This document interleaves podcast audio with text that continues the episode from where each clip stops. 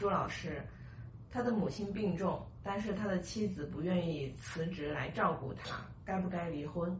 呃，这个也要去离婚。那么这个世界上离婚的事情太多了，这说明呢，你们还是一个小农意识。你妈病重，应该找护工去护理；你妈病重，应该是由你这个儿子亲自去护理，应该由你爸去护理。怎么变成的是你妻子去护理呢？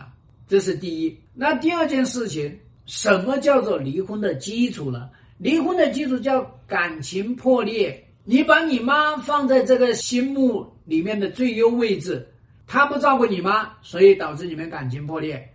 那你这个男人，你都不应该去结婚，你应该跟你妈去结婚。第三个方面呢，你有去考虑你老婆的需求吗？你老婆做什么工作呢？挣的钱有多少呢？能不能够支撑得起护工呢？你老婆伺候他多久呢？你有去尊重过人家吗？你们家发生了这个危机，你要别人来帮忙，你还给人家一个前置条件，你不帮我就跟你离婚，那那你这个思思维是什么呢？所以说，就是你这个男人这个脑袋是完全混乱的。